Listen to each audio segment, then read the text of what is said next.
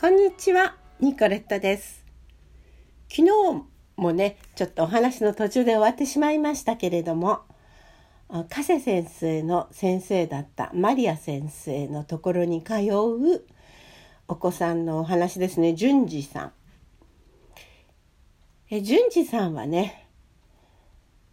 えーっと、まあ、本当に初歩のビギナーっていうかね、そういう生徒さんだったと思うんですけれども、まずですね、えーどうしたか先生はですね2メートルほど間隔を空けて順次を自分と向き合わせて用意してあるマッチ箱手のひらに入るくらいの大きさですね。それを投げます。ね、弾みをつけて下手投げですね。下からアンダースローでキャッチボールのやり方で投げますね。重要な点は受け取り方にあります。向かってくるマッチ箱を決められた片手の手のひらで受け止める瞬間。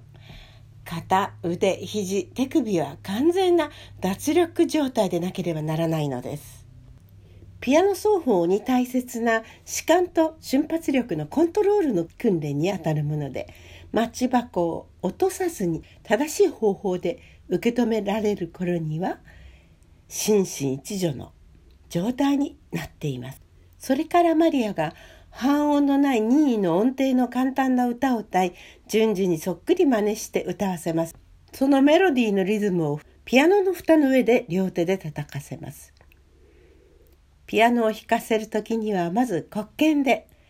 それもいろいろのキーから始めるのです。次に発見でも歌いながら弾かせ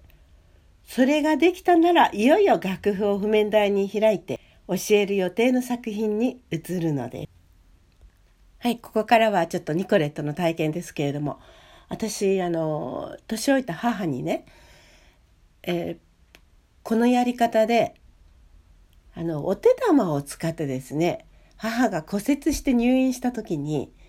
母の名前はみおちゃんって言うんですけど、みよこって言うんですけど、みよちゃんって、あの、お手玉をね、ふわーっとアンダースローで投げてあげます。みよちゃんと言うとあのさっと受け取りますね。そしたら同じリズムで母が「はーい」って私に返してくれます。こんな訓練をしたんですね。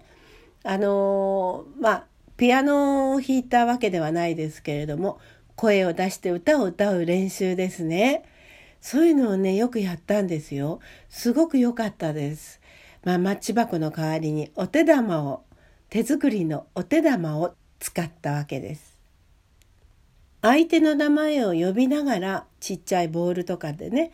あのこう投げてあげる。そして返してくるというね。こういうねリズムとあと腕とか手首とかそういうものをこう緩める練習になるわけですね。私もやってみました。それからピアノの蓋を閉じてね蓋の上で脱力して手をこうパタンと置く練習とかですね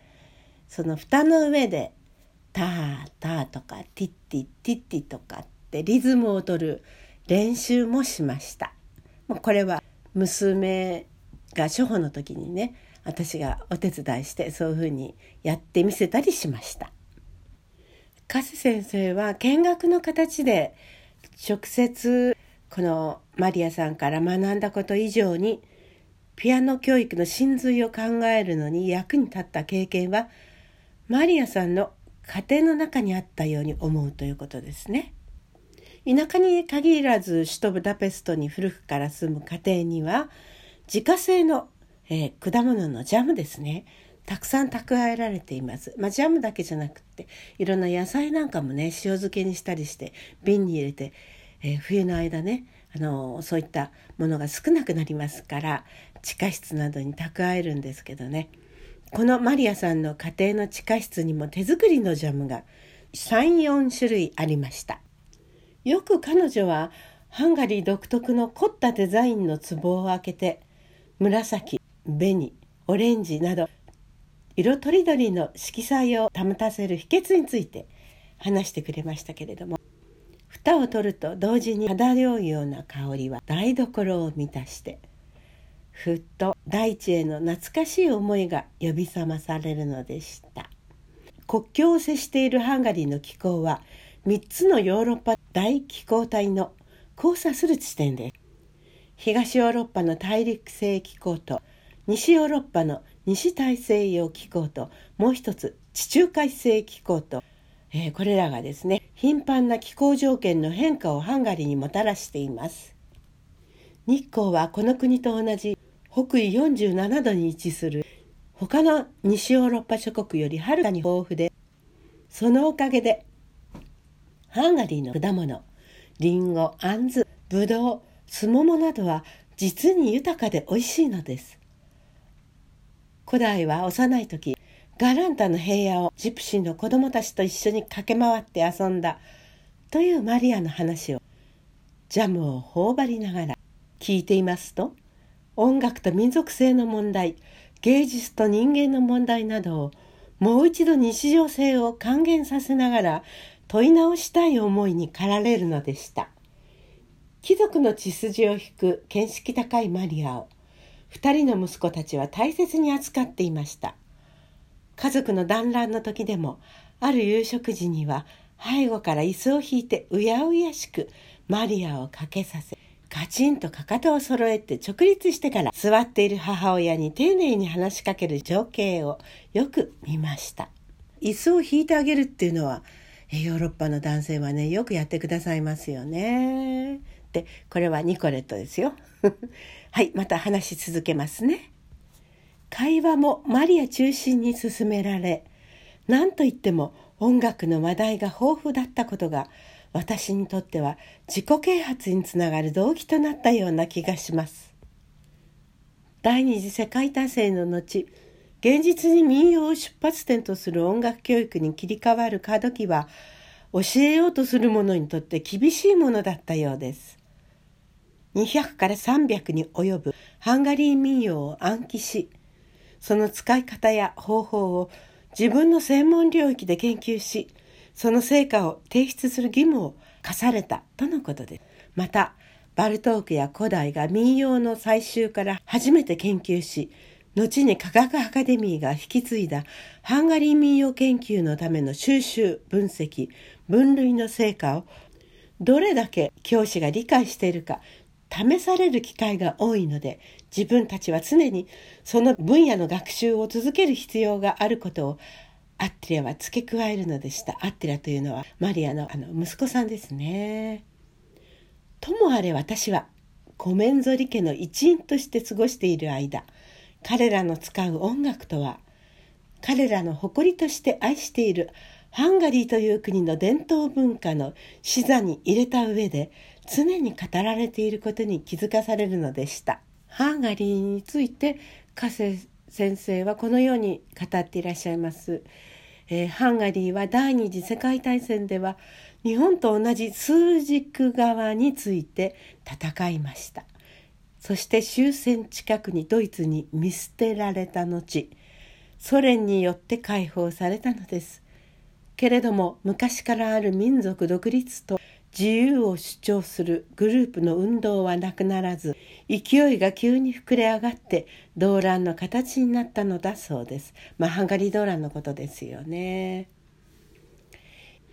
19世紀の初め頃のハンガリーはハプスブルク家の支配の濃い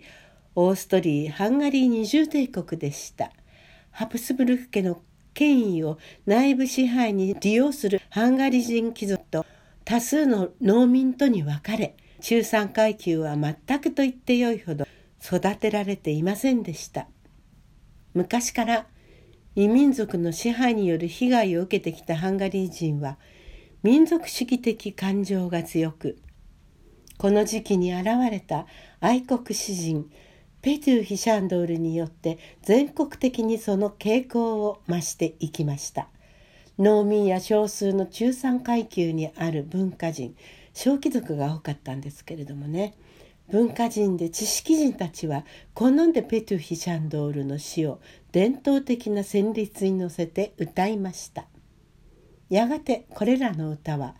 適当に語の順序が入れ替えられたり言葉の一節が作り変えられたりしました。古代は彼の詩に作曲しましたし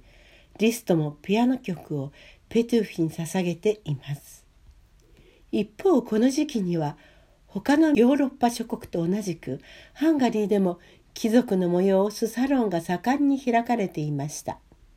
また進歩的民族主義の考えを抱く文化人たちもやはりサロンの形で会合を持つようになっていました。校舎のサロンの一つにはここに集まった。獅子経験の知識人の軍人の中にマリアの夫の祖父もいたのだそうです。続きは